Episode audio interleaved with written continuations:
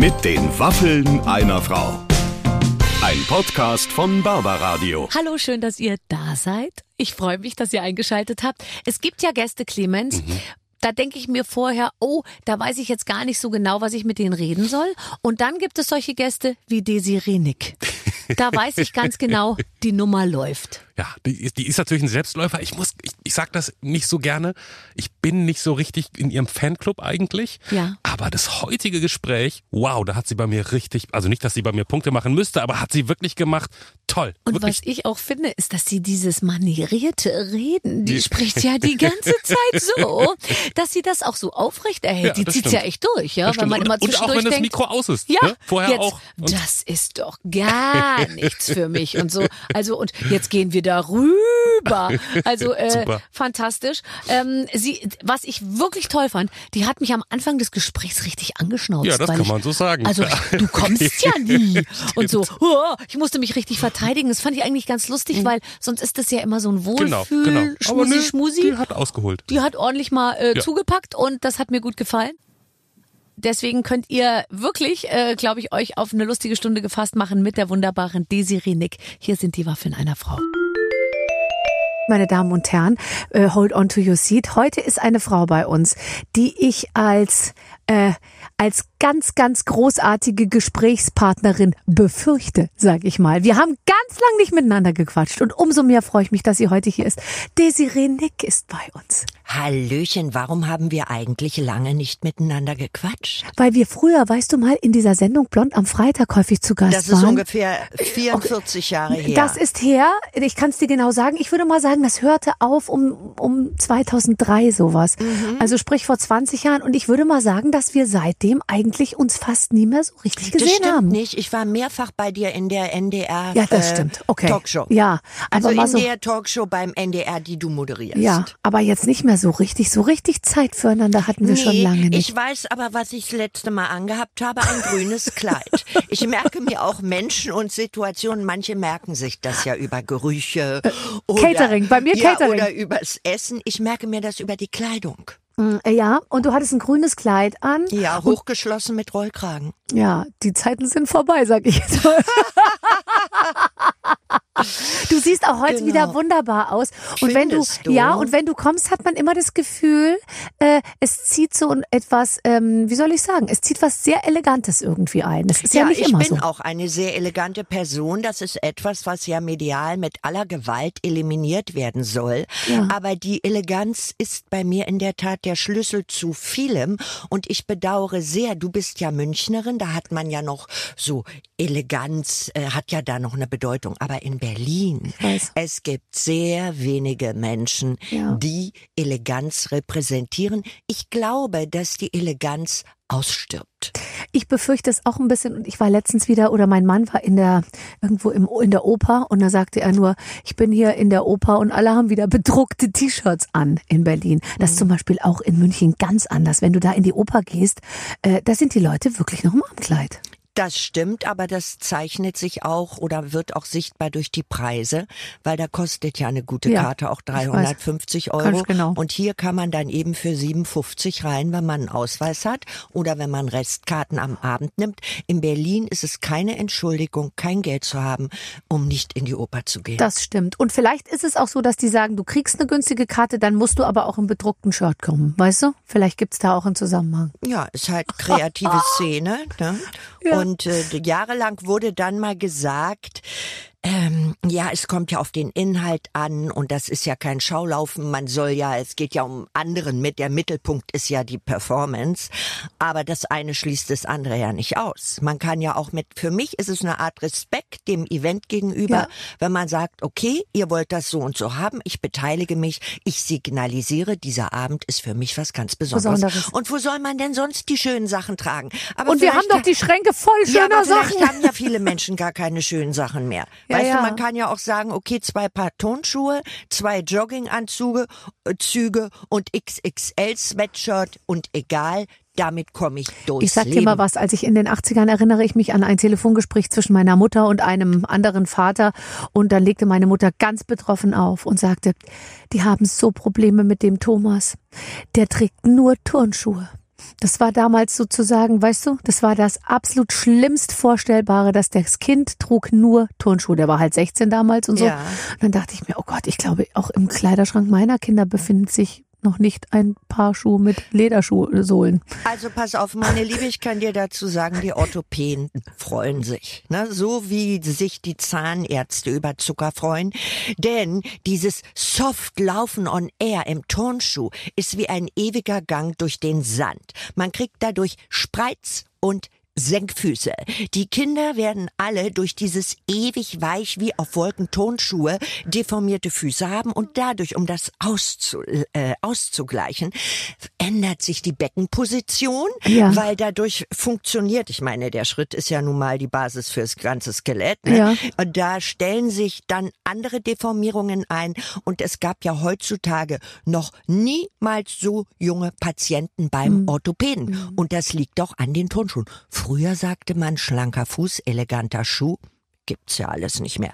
Aber ich bin da ja oldschool. Also, ähm, ich ziehe die Turnschuhe an zum Joggen oder zum Sightseeing, wenn ich in einer anderen Stadt bin und unterwegs bin. Aber du hast ich Stöckelschuhe liebe an. mein tolles Schuhwerk und ich suche immer nach Gelegenheiten, es zu tragen. Und ich glaube, du gehörst auch zu den Frauen, die nie aufgehört haben, wirklich, äh, also auch sich in Unbequemes so, sozusagen zu begeben. Weißt du, weil ich glaube ja, eine bestimmte Kleidung erfordert auch eine bestimmte Haltung, bestimmte Schuhe erfordern einen gewissen Gang und so. Und das muss man ja auch wollen.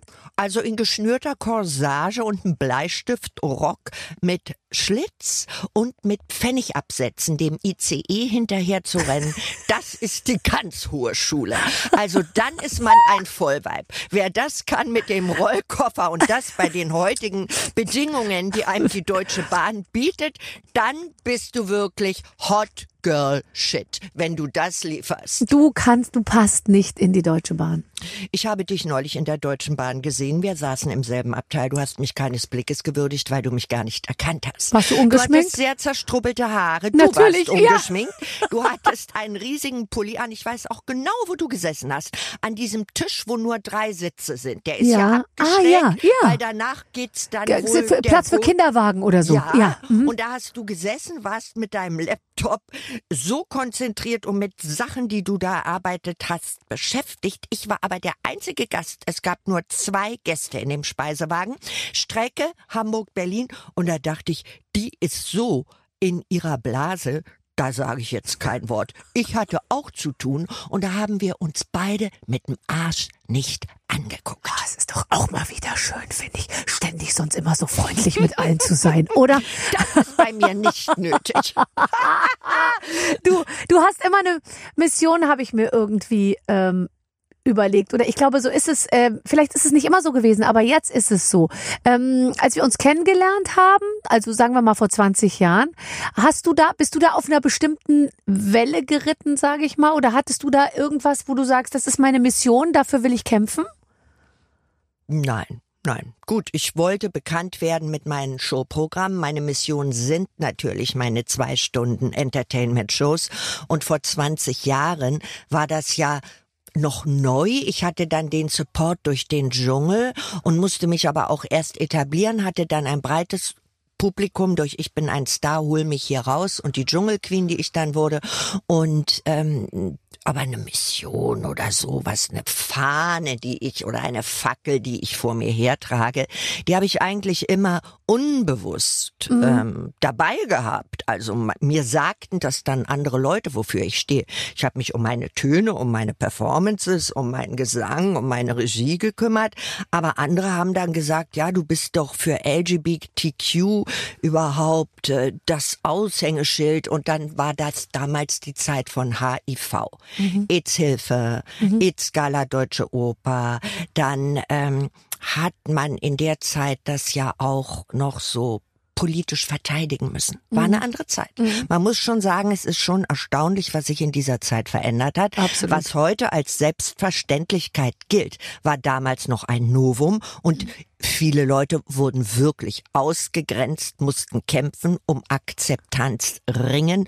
Und da meine Shows so geartet waren, dass ich diese Community damit abholen konnte, hat sich das so gebildet, dass ich dann auch politisch für etwas stand. Und deshalb ähm, ist es heute so, dass ich schon dann manchmal ein müdes Lächeln nur übrig habe, wenn Leute heute noch tatsächlich glauben, gay zu sein wäre abendfüllend. Da muss schon mehr kommen. Da muss schon mehr kommen, ja, aber es ist. Also nur bunt und die Perücke auf, das reicht nicht mehr. Nee, nee, nee, da hast du völlig recht. Aber wenn du so einen ganzen Abend, du hast immer was gehabt, was ich total toll fand, das habe ich bis heute nicht geschafft. Hast du nicht auch so Showprogramme gemacht, wo du mal so, du hast manchmal auch so Hüte auf, wo dann, weißt du, so, so Kopfschmuck, hattest du nicht so naja, was aber auch mal? Show, es ist eine Show, es ist Oh eine Entertainment-Show, es ist würde eine so Revue, das gehört dazu. mal eine Revue- ja, aber entschuldige Dings, mal, ich mache das das? seit 40 Jahren. Warum bist du nie gekommen? Warum hast du nie ein Showprogramm von mir gesehen?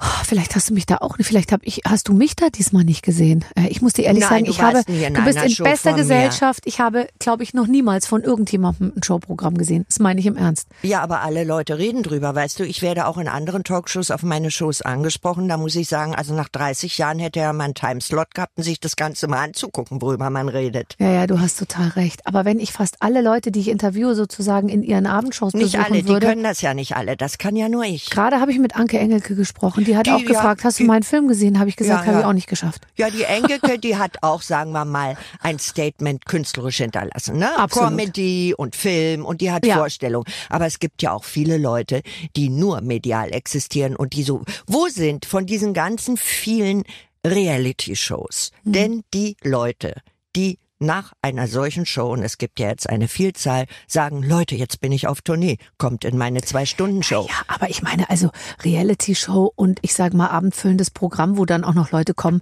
das geht ja in den meisten Fällen völlig zu Recht auch nicht zusammen. Also das ist ja auch, glaube ich, Aber gar nicht ja deren das, Anspruch. Ja, ich weiß es, aber du bist ja auch kein Reality-Star. Also so sehe ich dich jetzt. äh, Viele sehen mich aber aus dem Grunde nur so, weil sie das andere nicht Gar nicht kennen. Nee, haben. aber ich kenne ja das andere oder zumindest weiß ich davon. Und also ich würde dich jetzt überhaupt nicht als Reality-Star äh, äh, sehen, auch wenn du da dich manchmal in diesem Umfeld bewegst. Aber einen Abend, zweieinhalb Stunden auf der Bühne stehen, allein als Frau mit einem Musiker oder so, davor habe ich, obwohl ich wirklich, wirklich vor nichts Angst habe, davor habe ich total Schiss, jedes Mal, wenn ich das mache. Weil das ist wirklich, äh, das ist eigentlich das, das Krasseste, in was man sich reinbegeben kann. Die Leute, die suchen einen Parkplatz, die haben sich Karten gekauft, die fahren dahin, die haben sich schick gemacht und dann wollen die sich zweieinhalb Stunden, musst du da schon Gas geben. Also ja, aber es sieht dich halt dann nur eine Elite. Ich meine mit Elite, dass es ein kleiner Prozentsatz ist, Ja. im Gegenteil zum Fernsehen. Und da sind es auch nur noch kleine Prozentsätze. Das stimmt gesagt, allerdings, aber nicht ohne Grund. Meine ich weiß Liebe. gar nicht, in welches nicht Medium wir uns begeben müssten, um, um, um, um, um große, große, große Massenverbreitung zu haben. Da sind wir wahrscheinlich hier im Radio sogar richtig. Ja, aber sind denn deine äh, Shows, ich dachte, die sind so erfolgreich, weil du so viel machst. Aber ich glaube, verstehen Sie Spaß ist auch am Abnippeln, oder? Warum nee, eigentlich? nee, also da so, so ob zwischen drei und vier Millionen können wir noch, können sich noch aufraffen am Wochenende, aber wir müssen natürlich wie alle äh, Samstagabendprogramme einfach klar sehen, ähm, der Marktanteil ist super, aber die Anzahl der Leute, die es gucken, wird halt immer kleiner, weil natürlich äh, immer weniger Menschen am Samstagabend vom Fernseher sitzen. Guckst du am Samstagabend fern? Ich stehe auf der Bühne am Wochenende oder ich nehme meinen Podcast auf, Golden Girl Gossip. Ja. Bist du schon ein Golden Girl? Ähm, ab wann würdest, würdest du sagen, geht's los Na, und ist woran merkt man? vielleicht Wenn ich an mir Gefühl. runter gucke, ich war gerade, wenn ich so morgens mich anziehe, gucke ich an mir runter, denke ich einerseits, ich bin, ich bin Golden Girl. So. Und äh, manchmal äh, gucke ich mich so an, dann denke ich mir, ich fühle mich noch nicht wie ein Golden Girl. Ich kann aber jetzt schon mitreden bei den ganzen Golden Girl Themen, weil ich merke, es gibt jetzt so einen gewissen Übergang und seit ich 45 äh, äh, bin, also das ist jetzt auch schon ganz schön lange her, ähm, habe ich das Gefühl, mein Blick auf die Welt hat sich verändert und deswegen glaube ich, bin ich qualifiziert, Golden Girl ähm, zu werden. Und Gossip machst du auch, ne? Gossip mache ich ganz gerne, wobei Gossip ja nicht mehr so viel Spaß macht wie früher. Warum denn? Ja, weil ich glaube, man hat nicht mehr diese wohl, das wohlwollende Umfeld. Ich meine, Gossip hatte immer schon einen schlechten Ruf, aber ich mochte früher, dass man uns mit Wohlwollen zugehört hat bei Blond am Freitag, wie wir gelästert haben und die Leute wussten eigentlich, weißt du, wir sind irgendwie, das, es ist ein Format und es ist eine Sendung und es ist nicht so ja, gemein. aber wovor hast du da Angst? Das klingt ja direkt ängstlich. Ich meine, Gossip und Gerüchte gibt es ja nur dadurch, weil sie verbreitet werden. In dem Moment, wo sie keine Verbreitung mehr finden, gibt es ja keine Gerüchte mehr. Und was heißt das auch? Weißt du, die Leute interpretieren vieles falsch. Ich habe nie Leute beleidigt. Ich habe immer beobachtet.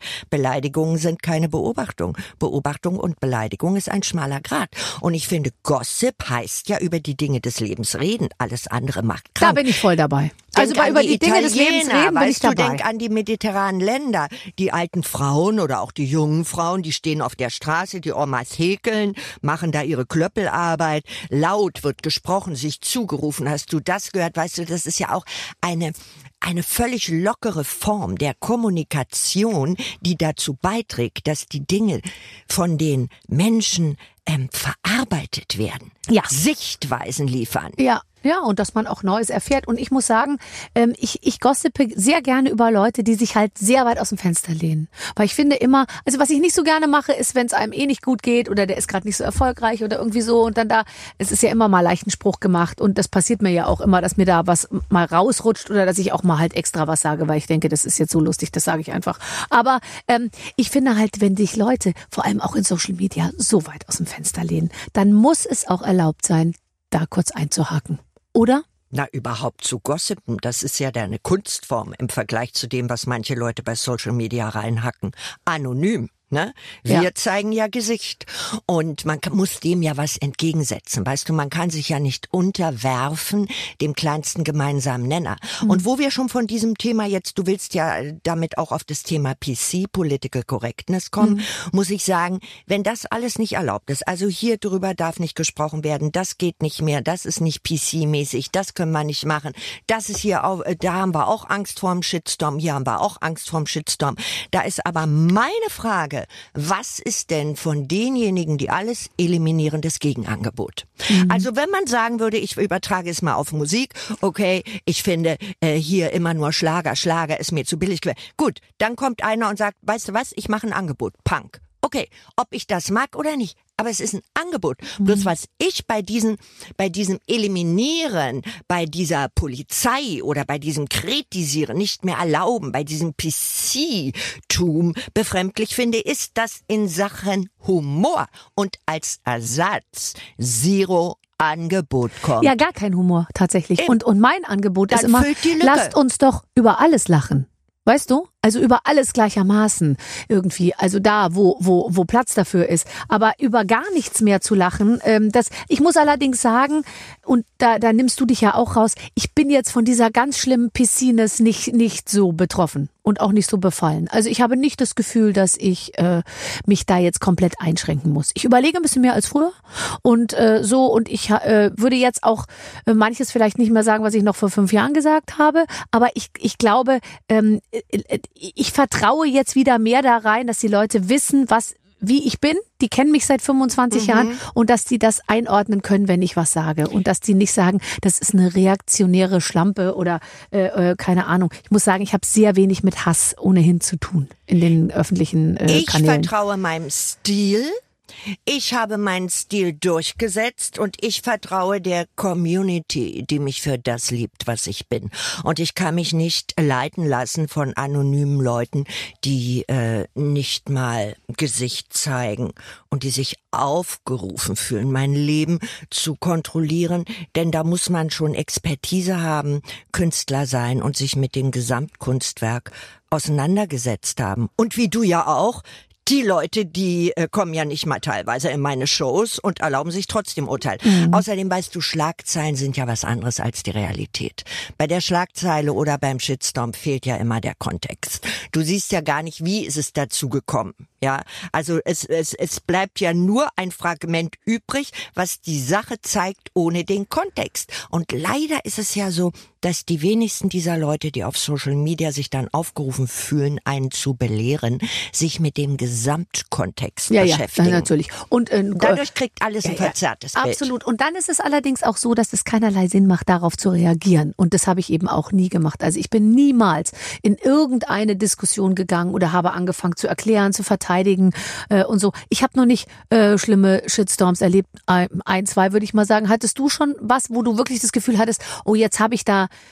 Jetzt habe ich was ausgelöst, weil es wird ja sehr schnell mal von einem Shitstorm gesprochen. Das finde ich übrigens am nervigsten inzwischen.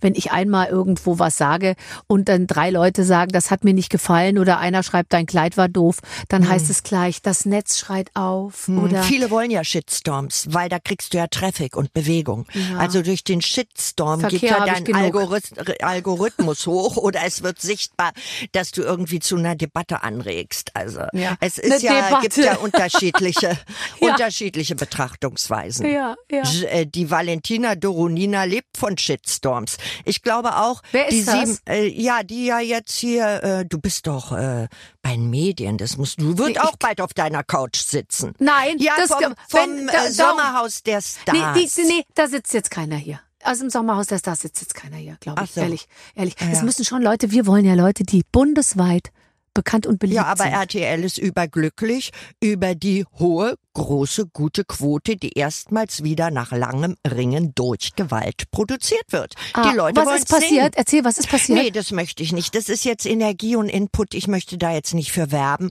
Aber es ist halt so, dass man heutzutage auf andere Weise ins Gespräch kommt als früher. Mhm. Als früher, ja. Aber gut, das sage ich jetzt mal, die Medien nicht unbedingt ein Auffangbecken sind für die, die ganz hart arbeiten und alles äh, dafür tun, um einen guten Eindruck zu machen. Das wissen wir natürlich inzwischen auch, ja. Ich habe vorhin über deine Mission gesprochen und jetzt glaube ich aktuell hast du wirklich eine Mission. Du hast ein Buch geschrieben, Alte weiße Frau. Du hast äh, Spiegel-Bestseller übrigens. Du hast, ähm, du bist gerade im aktuellen Playboy zu sehen, der hier uns vielfach vorliegt hier in der Redaktion. Und das ist würde ich jetzt mal sagen, also jeder macht ja Playboy aus einem unterschiedlichen Grund. Viele sagen, haben danach, ich habe mit vielen gesprochen, die schon drin waren. Ich wollte es machen, damit meine Kinder stolz auf mich sind. Ich wollte es machen, um schöne Fotos von mir zu haben. Ich glaube aber, du hast einen anderen Grund gehabt. Ich wollte nonverbal schweigend, was ja für die spitzeste Zunge der Nation schon mal ein Novum ist, ausdrücken, was in meinem Buch steht. Es ist ein Paket. Das heißt, alte weiße Frau, die Antwort auf das Buch von Sophie Passmann, der alte weiße Mann, die ich da äh, sehr unterhaltsam, aber durchgenommen oder erwidert habe, reflektiert habe. Ihr Vorwurf, ihr Buch Der alte weiße Mann, wo bleibt also die alte weiße Frau? Und das Ganze wollte ich dann aber schweigend schon mal ähm, mit großer Stahl, äh, Strahlkraft symbolisieren, in die Mitte der Gesellschaft tragen. Denn dass eine reife Frau mit 50 plus sich erotisch präsentiert, hat, ohne dass ich ein Wort gesagt habe oder sagen musste, den Leuten klargemacht, dass, dass Femininität, Erotik, Weiblichkeit, Attraktivität kein Verfallsdatum haben und nichts zu tun haben mit dem Alter als solchen. Es gibt genügend junge Leute zwischen 20 und 30, die weder attraktiv sind, noch femi- feminin sind, noch erotisch rüberkommen. Und es kann auch welche geben, die genau das liefern mit 80. Und das wollte ich deutlich machen. Und ich habe nicht mal etwas sagen müssen. Und wer mehr erfahren will, der kann das ja dann durch den Erwerb meines Buches tun, was aber keine Belehrung sein soll. Ich bin keine Soziologin, ich bin keine Politikerin, aber was ganz einfach die Frau in der Mitte des Lebens und diese soziale Situation, dass wir in Deutschland 25 Millionen Frauen über 50 haben, beleuchtet. Äh, wann würdest du, wenn du jetzt sagst, alte weiße Frau, hattest du für dich, also das ist ja ironisch gesagt, ja, aber hast du für dich so ein Gefühl gehabt, ah, jetzt bin ich alt oder älter? Also ging das zu einem bestimmten Zeitpunkt los? Überhaupt nicht. Ich meine, wenn man unflexibel, wenn man nicht elastisch, wenn man steif ist, im Alter von 18 oder 28 ist man alt. Ich bin das Gegenteil im Alter von Mitte 60 und deshalb fühle ich mich jung. Also mein gefühltes Alter ist ein völlig anderes als dieses Stück Papier und außerdem, was ist auch die Vorstellung? Schau mal, es gibt für ein ganzes Menschenleben von 100 Jahren gibt's nur zwei Kategorien, alt und jung. Hallo?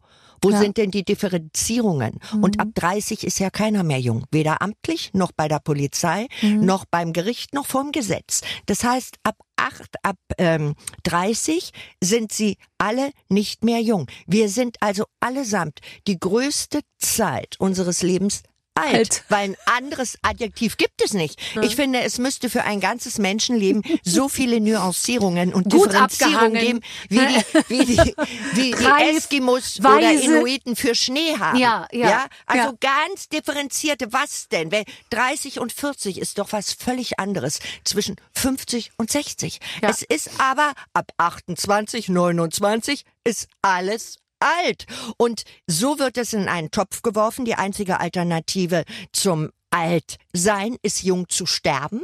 Wünsche Mhm. ich keinem. Und vor allem die Frauen, die sind diejenigen, die ab der Mitte des Lebens völlig ausgeblendet werden. Die taugen nicht mal mehr zur Stigmatisierung. Und da habe ich mir gesagt, na also wenn schon Gleichberechtigung, dann bitte aber auch in der Diskriminierung. Aber, aber, aber weißt du, ich, ich höre das jetzt häufig, gibt ja auch eine wunderbare Aktion gerade, die äh, Gesine Zukrowski ähm, hat sowas äh, gemacht. Wir sind äh, wir sind 37 Millionen oder auch sowas, wo es eben um Ja. die Frauen über f- äh, 50 geht und davon gibt's eben so viel in der Gesellschaft und die sind eben nicht ihrer Meinung nach genügend repräsentiert in Schauspiel, in, in, in Buch, in, in Rollen, in äh, als Protagonisten äh, äh, so. Und ich muss aber sagen, dass also Sprich weiter. Hm? ich finde, dass wir ja, also wenn ich jetzt mal meinen Freundeskreis anschaue, Ja. die Frauen werden alle lustiger und, und anarchischer, wenn sie älter werden und die Männer werden langweiliger. Und deswegen, äh, also ich, wenn ich jetzt auf meinen Freundeskreis gucke, gucke ich vor allem auf die Frauen, die, die, und da habe ich jetzt nicht das Gefühl, dass die sich nicht, ich weiß nicht, ob sie sich nicht gesehen fühlen, aber die kriegen alles so einen zweiten Frühling. Weißt du, wenn die Kinder dann schon mal so, dann sind die Kinder schon mal in der Oberstufe und dann fangen die aber alle an, sich äh, nochmal richtig Gas zu geben. Ganz anders als die Männer. Ja, aber die sind nicht 60. Du redest jetzt von 40 bis 50, Nee, 55. ich rede von 55, würde ich sagen. Also genau. sagen wir zwischen 50 und 55. Also das heißt, du sagst, der Unterschied beginnt dann mit 60, 65. Mm, Ja, auf jeden Fall. Aber die Damen, die du, ich möchte nur mal darauf zurückkommen, die du eben genannt hast, Krukowski und so weiter, da geht's doch um die eigenen Rollen. Die reden nur von sich selber und zwar im Hinblick auf ihre eigene Arbeit. Und man kann Leute, die äh, als darstellende Künstler natürlich Probleme dann haben, weil sich vielleicht ihr Fach ändert, weil das Management dann den Nachwuchs fördert. Andere, die kommen dann in diese Rollen, die sie früher gespielt haben. Also wie auch eine Michaela May oder so. Da gibt's ja viele, die dann die Stimme erheben. Aber die reden immer nur von ihrem beruflichen Umfeld. Was sind denn diese fünf bis zehn Frauen, etablierte Künstlerinnen wie auch eine Uschi Glas, die waren schon mit 35 da, wo sie heute sind, gegen diese Millionen Frauen, die keiner sieht, weißt du. Ich rede jetzt wirklich von denen, die ähm, ihre Position als Frau ein Leben lang geliefert haben innerhalb einer Familie und dann damit leben müssen, dass der Mann Okay. ebenso ebenso in eine Midlife Crisis kommt und dass dann die Bedürfnisse sich ändern. Denn damit fängt ja vieles an. Und dann kommt es natürlich zu diesen Sachen, dass die Partner mit ihren neuen Bedürfnissen sich in unterschiedliche Richtungen entwickeln und die Frauen sich plötzlich überflüssig vorkommen.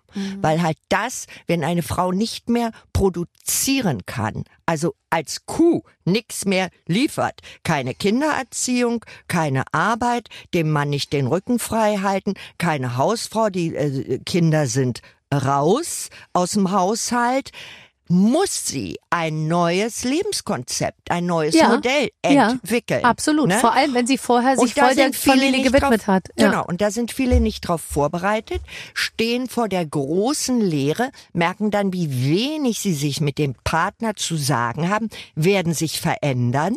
Aber auf diese Frau, die sich jetzt verändern will, war ja auch der Partner nicht vorbereitet. Und Nee. ich sag, der junge Männer waren nicht darauf vorbereitet. Was für tolle Frauen es in der Mitte des Lebens und drüber gibt. Denn die sind ja von ihren Eltern auch so erzogen, dass du dann halt alt bist und nach dem Klimakterium ist es sowieso vorbei. Und das ist heute völlig anders. Es gibt Filmikonen, die stellen das unter Beweis, aber ähm, es passiert auch im richtig realen, wirklichen Leben mehr und mehr, dass man auf fantastische Frauen stößt, die dir dann sagen, ich bin 72, Ja, ich bin 82. Na klar, ich weiß. Und das gab es vorher nicht. Nee, da waren die aber Leute weißt wirklich du was? alt. Vielleicht haben wir da nur nicht so drauf geachtet, weil wir noch so jung waren und man sich überhaupt nicht für 70-Jährige interessiert hat. Aber ich, ich habe, mein gesamtes Umfeld ist voll mit, mit tollen 70-Jährigen, tollen 80 Ich habe jetzt wieder sind die am Wochenende eine Frau da gehabt, so die sagte, du, ich werde zwei Wochen 80, ich bin hinten übergefallen. Ja, eine genau. bombastische Frau. Und ich glaube, das gab's, gibt's jetzt natürlich mehr als früher. Ich treffe diese Leute so bei meinen schön. Signierstunden. Ja. Ja. wenn ich Lesungen mache, dann, dann kommen die und dann kommt man auch mal kurz ins Gespräch oder die sagen von sich aus, stellen Sie sich vor, ich bin 85. Ich denke, ich habe eine 68-Jährige Ja, vor ja. mir. Und dieses aber äh, bewusst zu machen, dass das auch ein neues Age ist, eine neue Zeit, wo diese alten Statuten, das ist die Oma fürs Grobe, halt die Fresse, zieh dich zurück, beige Trevira-Hose, äh, Stretchbund und schmier dir Klosterfrau Melissengeist äh, auf den Kopf oder Plantur auf den Kopf geben Hausfall. Das sind noch so alte Bilder, die sind so verkrustet und schau mal, Männer müssen sich dafür entschuldigen, wenn sie mit einer zusammen sind, die sie attraktiv finden und die dann eben nicht mehr in Anführungsstrichen taufrisch ist. Ja, Ja, ja. in der Kneipe bei ihren Kumpels, da klopft man ihnen auf die Schulter, wenn sie mit einer ankommen, die um die, die Jahrzehnte jünger ist oder attraktiv. Aber da muss ein Mann sich regelmäßig oder regelrecht verteidigen, wenn Mhm. er sagt, Leute, ich habe mich jetzt neu orientiert, ich habe jetzt eine Freundin, ich bin wahnsinnig verliebt, sie ist 68. Ja, ja, ja. Ja. Äh, äh, du sprichst da so engagiert drüber. Ist es bei dir gerade der Fall? Nein, überhaupt nicht. Aber ich habe mich natürlich darüber ähm, äh, auseinandergesetzt, mit dem Thema intensiv befasst, weil ich ein Buch darüber geschrieben habe. Und das Buch habe ich auch nur geschrieben, weil ich diese Beobachtung schon lange im Umfeld gemacht habe. Das stimmt. Das glaube ich auch. Ja, ja, klar. Deshalb muss man keine Angst haben vom Älterwerden. Im Gegenteil, es ist ein riesen Geschenk. Nie hat man so viel Zeit gehabt, so viele Möglichkeiten mit Erfahrung, mit Informationen, mit Wissen, mit Connections, mit Geld. Jahrzehnte im Voraus zu planen. Früher hieß es doch, ach, die ist Rentnerin, jetzt bleibt die zu Hause, die muss auf die Kinder aufpassen und Kohlrouladen für zwölf Personen machen. Und wir haben die Chance für völlig neue Lebensmodelle. Und das möchte ich ganz einfach als Inspiration bewusst machen.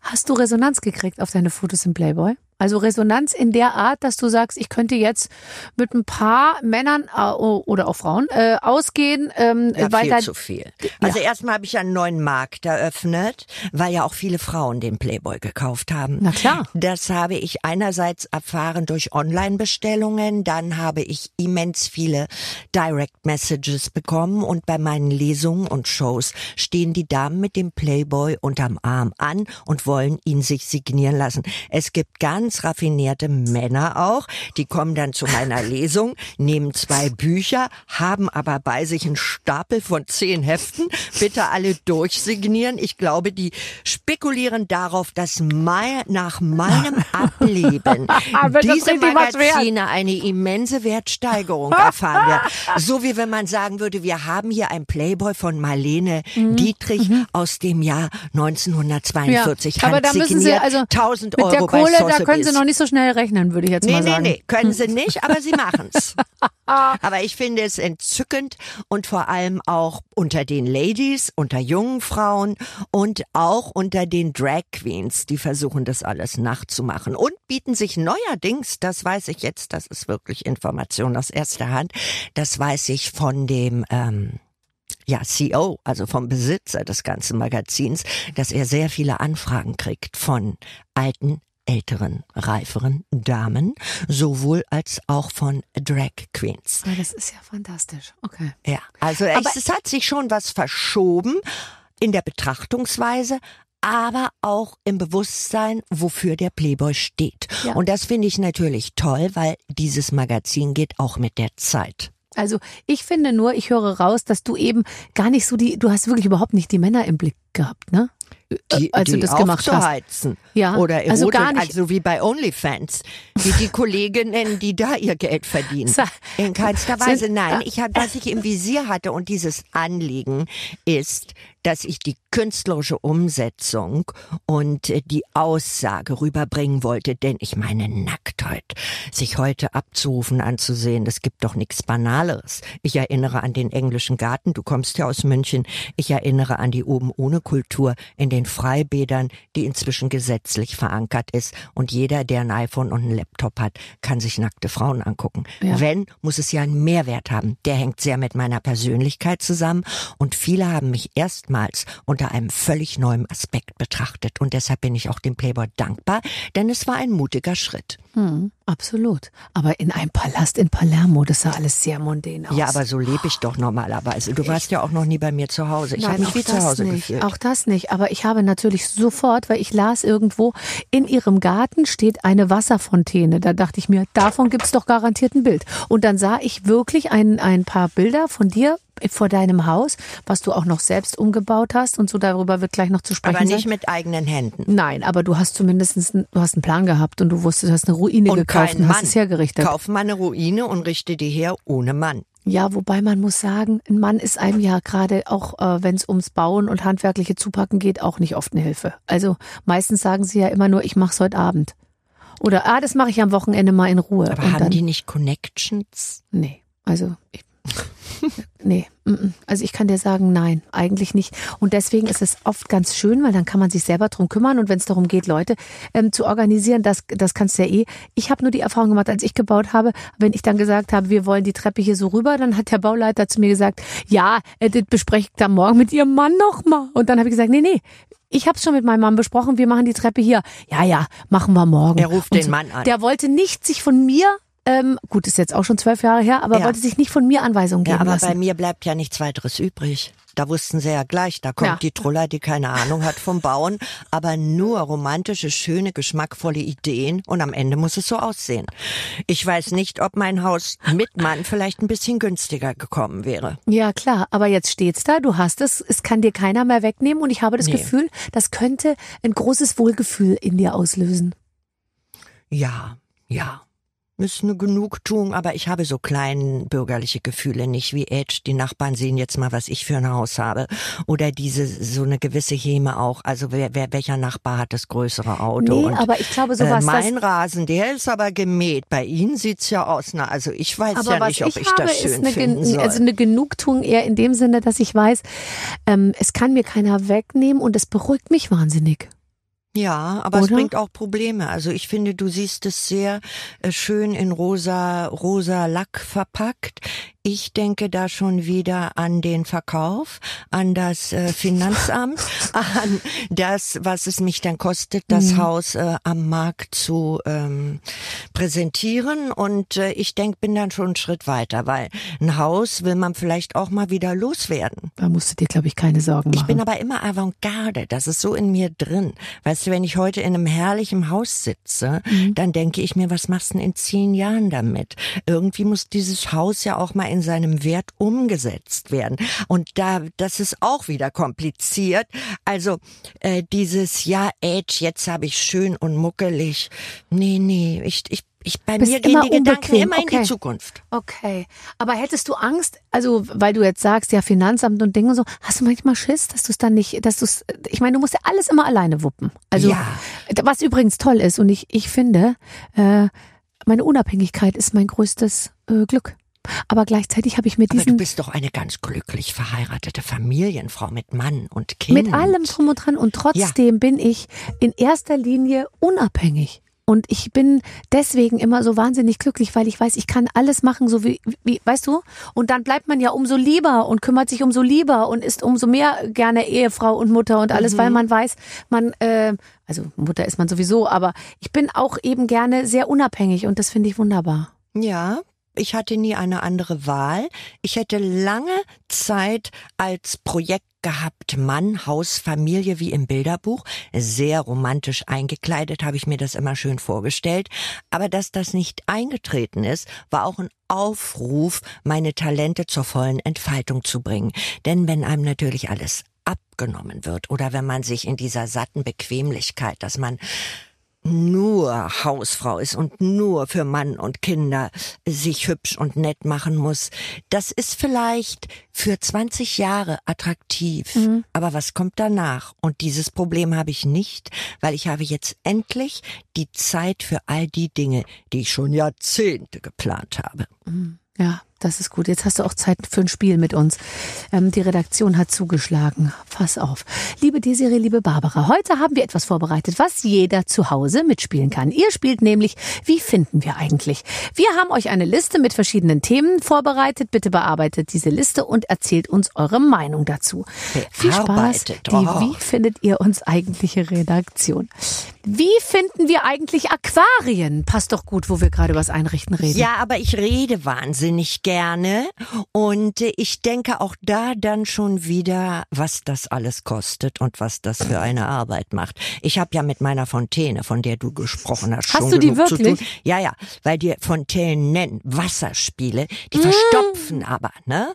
Und mit Unkraut und so weiter und mit Algen, die müssen, weißt du, jede schöne Sache braucht ihre Fürsorge und ähm, halt, wie sagt man denn, was ist denn dieses, äh, dieses Handwerkerwort, ihre, ähm, ja, ihre Betreuung halt, ne, ist auch nicht das richtige Wort. Es gibt da so ein spezielles Wort. Also, Mhm, ja, ähm, ich weiß, was du meinst. ja, äh, aber auch beim Auto braucht man das. Ist ja, nicht was beim Maintenance, äh, Kundendienst, Maintenance, ihre Maintenance. Maintenance. Ja. Und ähm, Ich habe genug zu tun mit meiner eigenen Maintenance. Genau, ich kann mich nicht nur um die Wasserfontäne kümmern. Denke ich schon wieder daran, was das alles mit einem Aquarium nach sich ziehen würde. Und irgendwann kommt ja der Tag, wo die Fische tot schwimmen, die dann eigentlich oben oder unten. Die schwimmen dann oben und äh, das sieht man auch gleich, dass die tot sind. Und, das ähm, finde ich ganz grauenvoll. Das möchte ich auch nicht erleben. Also wir sind gegen Aquarien, wollte ich nur an dieser Stelle sagen. Ähm, und noch nicht mal aus politischen Gründen, nur aus Arbeitsgründen. Ähm, wie ähm, finden wir es eigentlich nackt zu schlafen? Boah, jetzt geht's aber durch mit der Redaktion. Im Sommer manchmal sehr schön, weil ich ja auch ganz tolle Bettwäsche ich wollte gerade sagen, du hast doch sicher Satin-Bettwäsche. Nicht Satin, das ist mir zu vulgär, aber ich habe äh, französische schöne Bettwäsche Die so die, kühl ist. die ist auf der Haut so wahnsinnig angenehm, ja. Die streichelt einen so richtig gehend und die duftet auch so schön. Das ist ein sehr angenehmes Schlafgefühl und von daher liebe ich es sehr. Aber ich liebe es auch im Winter in muckeligen Schlafanzügen. Was ich nicht so mag, sind Nachthemden, aber so so ähm, Ach so, kuschelige Schlafanzüge, die man am liebsten am Tag gar nicht mehr ausziehen will. Aber weißt du, was mir Da ähm, schlafe ich dann gerne drin. Was mir ein Rätsel ist, ist diese Negligé-artigen äh, mit so kleinen Trägerchen, so die dann so Dreiecke hier oben haben.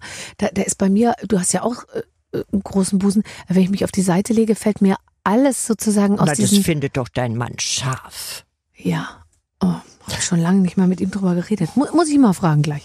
Ähm, wie finden wir es eigentlich, die Schuhe ausziehen zu müssen, wenn man zu jemandem geht? Ist dir das schon mal passiert? Solche Leute kennst du Ganz doch gar nicht. gemein.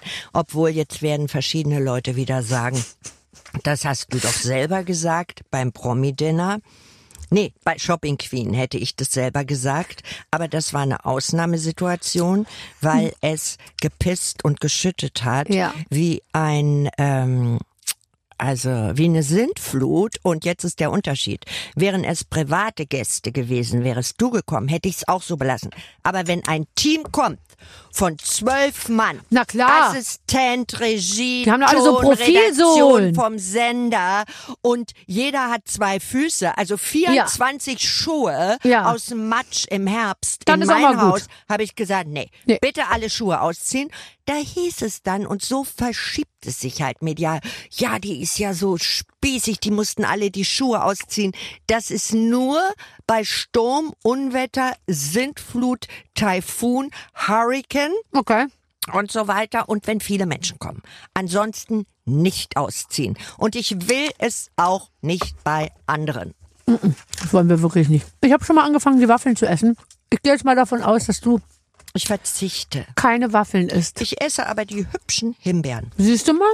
Hm, Ich glaube nämlich, dass bei aller Liebe hm, zu ähm, Body Positivity, so wie du aussiehst, ähm, das geht nicht mit ähm, positiven Gedanken, sondern da steckt eine eisenharte Disziplin dahinter. Nein, ich bin zuckersüchtig. Jeden Tag brauche ich mein Stück Kuchen am Nachmittag. Okay. Morgens esse ich auch schon Leckerli-Joghurt. Vieles, was verboten ist. Also definitiv zu viel Zucker. Aber das ist mein Energiespender.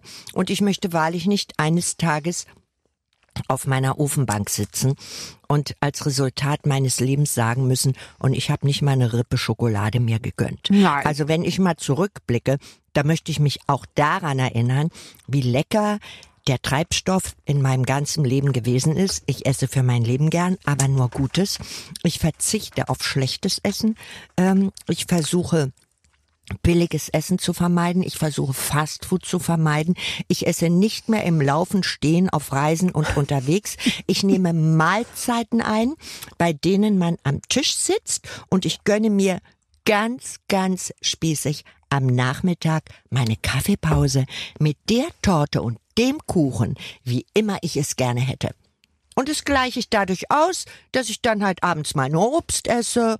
Und wenn ich abends Spaghetti esse oder Pizza, da muss ich ja nicht mittags noch Schweinebraten zu mir genommen haben. Ich habe es im Blick, aber ich kasteie mich nicht. Okay, das, das, klingt, das klingt sehr gut, ehrlich gesagt. Nicht kasteien, denn sehr viele Veganer sehen so wahnsinnig unerlöst aus.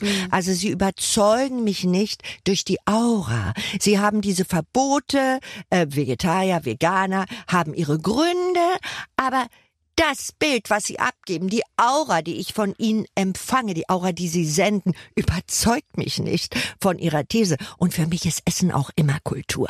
Weißt du, schon mal allein, weil wenn ich nicht mehr diese, du hast du nicht auch mal Trennkost promotet? Nee, nee, nee, ich habe promoted habe ich sicher nie irgendwas, was mit übrigens auch was da in, in der Werbung mal ist. viel abgenommen Nein, durch nein, das- Trennkost oder Nein, so. das steht da alles nur immer, äh, das sind alles so Fake-Sachen. Ich habe halt nach den Geburten, musste ich natürlich schon mal gucken, weil dann, Das ist ja lange wenn das Kind raus ist und alles, dann denkst du dir, wo sind denn jetzt diese Ja, sieben Kilo noch? Und weißt das, du, diese klassischen Sachen, dass ich eben Brot essen will zu meinem Mozzarella mit Tomate und gewisse Klassiker, meine Königsberger Klopfe, äh, Klopse mit ähm, Stampfkartoffeln Ja, oder weißt du okay. diese Klassiker, und das, das machst du ja auch alles selber. Du kannst es ja, oder? Ja, das kann ich. Ich weiß. Ja, weil ich, ich habe bin nämlich über dich gelesen. beleidigt, dass ich noch kein Kochbuch am So, Markt habe. das wäre meine nächste Frage gewesen, weil ich habe mich gefragt, äh, warum, warum ist da noch kein Kochbuch, wo du weil doch die ganze Zeit sagst? Verlage es nicht genommen haben. Ah, okay, es ist schon Warum geschrieben. bin ich nicht bei, nein, aber so gut wie. Weil die Verlage es nicht genommen haben, wahrscheinlich aus demselben Grund, weshalb ich keine Hauptrollen oder Nebenrollen bei Rosamunde Pilcher und auf dem Traumschiff spiele und warum ich noch nie bei Let's Dance war und nicht Würdest bei The? Masked Singer. Aber du kannst doch sofort zu Let's Dance gehen. Nein, die nehme ich nicht. 20 Jahre wurde angefragt. Immer neue Entschuldigung. Erst wir nehmen niemanden, der im Dschungel war. Dann, na, die war ja Profitänzerin und wir brauchen Amateure, sonst haben wir ja zwei Profis. Ach so, also Angela okay. Ermakova ist auch ein Profi, ne? Das sieht man. Jede Tänzerin sieht, dass die Balletttraining und äh, Tanztraining hatte. Mindestens zehn Jahre. Und äh, dann hieß es mal, letztens hieß es, wir sind ein Frauen, äh, ein, nein, wir sind ein familienfreundlicher Sender. Wir wollen keinen Krawall. Weil die Nick kann ja nichts anderes als schubsen, spucken und treten. Das ist jetzt meine Interpretation davon. Das haben sie Okay. nicht gesagt. Aber Okay. das war ja der Untertext. Ne? Ja. Also Bullshit. Ich mache diese ganzen Entschuldigungen, die dampfe ich ein auf ein Wort. Und dieses Wort lautet Bullshit. Okay, weil ich würde dich sofort bei Let's Dance sehen.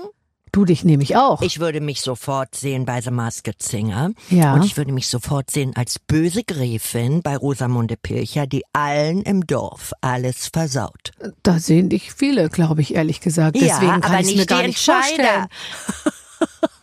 Das sind ja keine kreativen Menschen mit einer künstlerischen Mission. Die sind ja auch aus den unerfindlichsten Gründen dort gelandet und denen fällt dann halt immer nur dasselbe ein. Schade. Aber mir auch relativ egal, weil ich bin dadurch nicht verloren. Wir sprachen über Unabhängigkeit. Du, da mache ich halt mein eigenes Ding. Ich weiß. Naja, gut, und ehrlich gesagt, Und auf von, der Bühne. ja, da bist du dein eigener Chef. Ich spiele ja jetzt ab Januar, schönes Thema, mit Anushka Renzi, Bette und Joan. Die größte Frauen Frauenfehde Hollywoods aller Zeiten. Bette Davis, Bette Davis und John gegen Crawford. Joan Ach, es ist ja. Deutschland-Tournee Oh, wunderbar. an 20 Theatern. Und du bist Bette Davis oder wer bist, wen spielst du? Na, was würdest du denn denken? Warte mal, mit wem spielst du es zusammen? Mit, Mit? Anushka Renzi. Ja, nein, dann bist du Betty Davis, ja? Nein, Nein. ich bin Joan Crawford, weil ich so elegant bin. Ja, du die Glubschaugen hat die andere. Oder ich, das könnte ich auch spielen. Ich habe auch Klubschaugen. So Aber alleine damit reicht es wirklich nicht, ein Publikum als Schauspielerin zu fesseln. Muss ich dir sagen. Das sind nur Schade. die Glubschaugen. Na gut, Oder dann nur halt ein dicker nicht. Busen ist da halt zu wenig, ne? Du hast so recht. Also ich mache erstmal einen Schauspielworkshop und dann und dann würde ich mich dann bei dir nochmal vorstellen. Aber das das klingt ja super toll. Und dann äh, da da da ist viel Pro aber du hast doch immer Eisen im Feuer, oder? Also du hast doch Kommt immer tolle zu. Projekte. Ja, weil ich ein Kind des Theaters bin. Das ist meine Wurzel. Ich komme vom Theater. Ich werde auch immer dahin zurückkehren. Aber ich finde es dann schon erstaunlich, dass dieser eigentliche Kern meiner Persönlichkeit übersehen wird. Mhm. Von den Leuten, die nur schnipsen müssten und das Publikum würde es lieben. Und genauso wie bei dem Playboy, wo sie ja alle auf meiner Seite waren, würden sie alle auf meiner Seite sein und alle es sensationell finden, wenn sie mich mal in einer ordentlichen Serienrolle erleben würden. Aber spielen ja immer dieselben. Spielen ja immer dieselben. Da gibt's zwei Agenturen, unter denen wird alles aufgeteilt und äh, that's it. Tja, kann man nix machen. Jetzt äh, da, wir kriegen es ja auch so hin. Jetzt pass auf. Ja. Äh, gibt's äh, Männer, die sich an dich rantrauen? Mm, ja, äh, wenn ich einen Mann haben wollen würde, hätte ich einen. Und wenn ich verheiratet sein wollen würde, dann wäre ich verheiratet, sagen wir es mal so. Weißt du, mein Leben alleine diese letzte Woche, dieses letzte Wochenende, die Leute gucken ja nie hinter die Fassade. Das lässt gar keinen Mann zu. Bei mir gibt's keine Wochenenden, es gibt keine Feierabende, da bin ich auf der Bühne. Äh, gestern, um ein Beispiel zu nehmen, bin ich zwölf Stunden von Wien nach Berlin im ICE gesessen. Meistens sind meine Lesungen am Wochenende, weil natürlich mehr Publikum kommt. Ja, ich bin nie da, wann ein Mann, der vielleicht selber ein Leben und einen Beruf hat, Ja. gerne eine Frau hätte. Oder auch romantische Wochenenden. Ich bin nie da. Am Wochenende wird bei mir gearbeitet. Feiertage, Dezember ist Hochkonjunktur. Und dieses ganze Leben macht den Illusionen eines Mannes einen Strich durch die Rechnung. Aber die Frage muss ich zurückgeben. Wie machst du das? Du bist ja auch so viel beschäftigt. Hast du, hast du, Ich habe ähm, halt eine Support? Fünf-Tage-Woche, würde ich jetzt Ach, mal du sagen. kannst es so steuern, Ja, ich dass muss du auch schon am Wochenende für die ran. Familie zu, nee. Ja, ich muss auch am Wochenende ran, häufig. Aber also dieses Jahr war ganz schrecklich. Aber also ich bin mehr zu Hause, als alle so denken. Aber ähm, und aber es ist jedes Jahr jetzt schlimmer geworden. Also als ich Kinder kriegte, war es total easy. Aber da war auch schon so, dass die Leute zu mir gesagt haben, weil sie sind ja nur unterwegs und so, was gar nicht stimmte damals. Jetzt bin ich schon viel unterwegs. Ich versuche so viel wie möglich halt in Berlin zu machen, so viel wie möglich am Vormittag.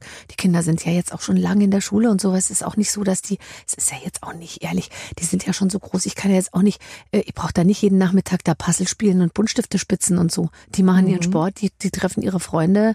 Äh, Wie oft rase ich nach Hause wie so eine Bekloppte, weiß ja selber. Man ist ja immer im, im Laufschritt unterwegs und kommt zu Hause an und kein Mensch ist da. Oder die, die da sind, sagen, äh, wir sind weg, ciao. Und so. Also ich glaube, viele dieser diese Sachen, auch das schlechte Gewissen und so, das macht man sich selber so ein bisschen und die, das Umfeld sieht das gar nicht so. Also du hast doch mit Sicherheit auch damit zu kämpfen gehabt. Du hast einen Sohn erzogen in einer Zeit, als wahrscheinlich nur ganz wenig Frauen gearbeitet haben. Ja, ich hatte meine Mutter oder habe meine Mutter, Gott sei Dank. Ähm, man kann sich Betreuung kaufen, aber man kann sich nicht die Liebe kaufen. Und das ist ja auch dieses wunderbare Enkelprogramm, was wir, ich glaube, da sind wir uns ähnlich, oder vielleicht bist du doch anders, gar nicht mehr so liefern können. Also ich mache kein 3000 Teile Puzzle und ich mache keine Klöppelarbeiten und Steckspiele und stundenlang Kartenspielen und Mau Mau den ganzen Abend oder sieben Stunden Monopoly. Und das hat die alles gemacht. Und dadurch hat mein Sohn Sitzfleisch entwickelt, Geduld entwickelt und vor allem permanent auch Zusprache, Ja. Liebe, Ja. Konzentration, Zeit im Übermaß. Und da bin ich sehr dankbar und sehr glücklich, weil ich finde, heutzutage ist es schon schwierig, Kinder groß zu kriegen durch diesen Ballast, der von außen Social Media digital herangetragen wird. Und da ist mein Sohn gerade noch dran vorbei. Wollte gerade sagen, der war ja dann schon durch, als das richtig. Ähm, Da waren ja Pokémon-Karten das Thema, ne? Mhm. Also ja, Ja. muss das sein und einklappen, aber immerhin, ne? Ja. Aber es war oder Computerspiele Spiele, aber dann nur begrenzt. Aber das, was heute mit diesem iPhone, mit diesen Foren, mit den Plattformen, mit den Apps den Kindern angeboten wird, das hat er nicht äh, noch nicht ähm, erlebt Mhm. und da bin ich heilfroh, weil meine Mutter hat mit dem wirklich noch ein Zoo aus Kastanien und Streichhölzern geschnitzt. Ja. Das musste er erst mal finden. Ich werde es nicht können. Ich kann echt Ja, aber du nicht. kannst andere Sachen machen. Du wirst ja auch Andere irgendwann Sachen. mal Oma ja, werden. In Und dann Kostümen mit Perücken, ich kann die trimmen auf Performance, die können, ich kann Operetten einstudieren, die werden viel Spaß haben. Kindertheater, alles, ich werde auch als Osterhase an Ostern über den Zaun springen, alles drin. Aber bitte keine Schnitz- und Bastelarbeiten mit Streichhölzern und Kastanien.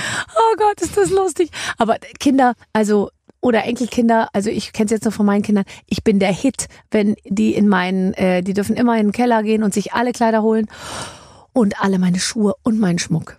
Und ich habe ja nur so Showzeugs, weißt du, wie du auch. Ich habe ja kellerweise ähm, Abendkleider, Showkleider, Wir haben doch Tüllröcke. eigentlich die gleiche Größe, auch durch die immense Oberweite. Ne? Ja, also ich würde Wir können sagen, ja mal so Swapping habe, machen. Ich, du bist ein bisschen schmaler als ich, aber wir könnten mal Swapping machen. Theoretisch würden unsere Kleider, ne? Man muss ja heute, Ja. ist ja nachhaltig. Ja, ist ja ich- ganz wichtig, nachhaltig zu sein. Mhm, Aber ich kann dir ehrlich sagen, ich habe mein Zeug echt aufgetragen. Also ich habe manchmal Kleider an, die hatte ich wirklich also sowas von häufig an. Dann denke ich mir auch, früher war mir das dann ein bisschen unangenehm, aber heute denke ich mir, ich muss, das muss ich auch amortisieren, so ein arschteures Kleid. Oder? Aber kriegst du die nicht alle geschenkt? nee, nee, nee, nö, nee, Ich dachte, die schicken dir die für die Galas, die Events, die großen Couturiers. Ja, also geschickt. Die großen Couturiers, also mit, mit, mit äh, in Anführungsstrichen die großen vor allem. Also die, äh, ich kriege das, was ich umsonst kriegen würde, will ich nicht haben. Und das, was ich haben will, muss ich kaufen. Und ich muss es ja vor allem in meiner Größe kaufen. Weißt du, ich kann ja, ich trage ja nicht so eine Pressekollektion, sondern ich brauche es ja dann schon in der 40 oder so und dann wird's schon schwierig. Mhm, das stimmt. Stimmt es, dass du ab und zu ins Berghain gehst? Ja. Ich bin ja ins Berghain schon gegangen. Ich habe das ja mit definiert, also als es eröffnet hat, ne? Ins richtige Berghain, nicht ins touristisch äh, nun auch irgendwie sich verändernde.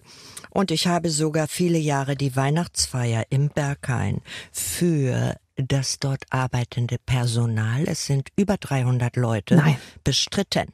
Ich musste auf diese Bühne gehen und musste gucken, dass ich Leute, die im Lab arbeiten, also da die dann sauber machen, dafür sorgen, dass dann auch alles wieder abgeräumt wird, mit dem Schlauch durchgehen, dass alles relativ sauber bleibt, die Spuren verwischen. Ja. Da musste ich Wege finden, diese Menschen zum Lachen zu bringen. Also ich habe vor keiner Performance Angst, ne?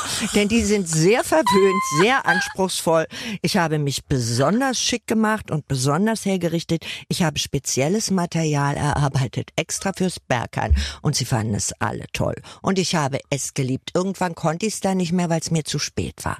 Also ich muss sagen, ab vier Uhr früh mache ich schlapp.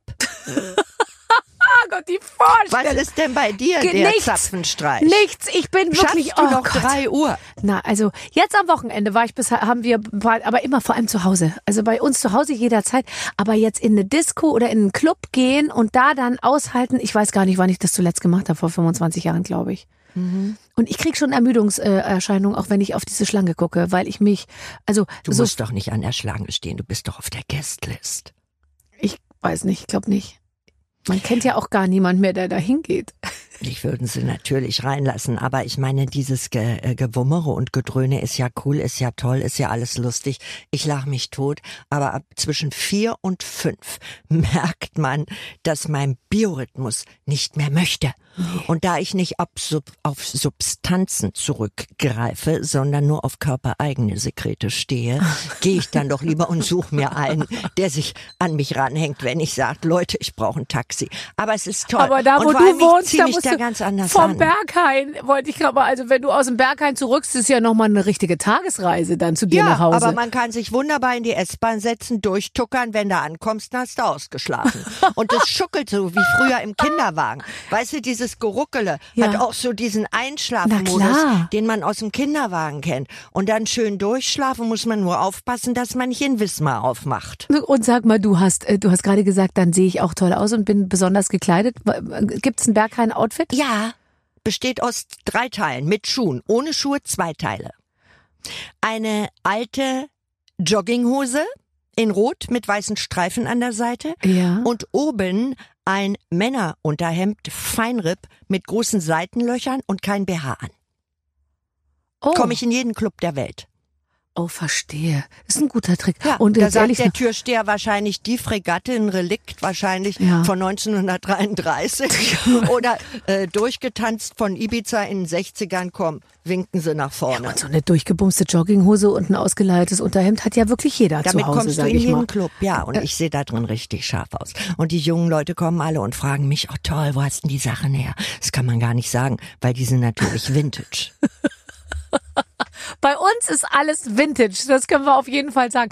Desiree Nick war heute bei uns, das war sehr schön. Ja, Ich freue mich ich so, dass das du auch da sehr nett. warst. Vielleicht kommst du ja mal in mein wunderbares Anwesen. Ja, In natürlich. meinen Podcast Golden Gossip Girl. Wie viele Jahre hast du noch? Bist du 45? Äh, ich bin 49. Du bist 49. Wie Heidi Klum.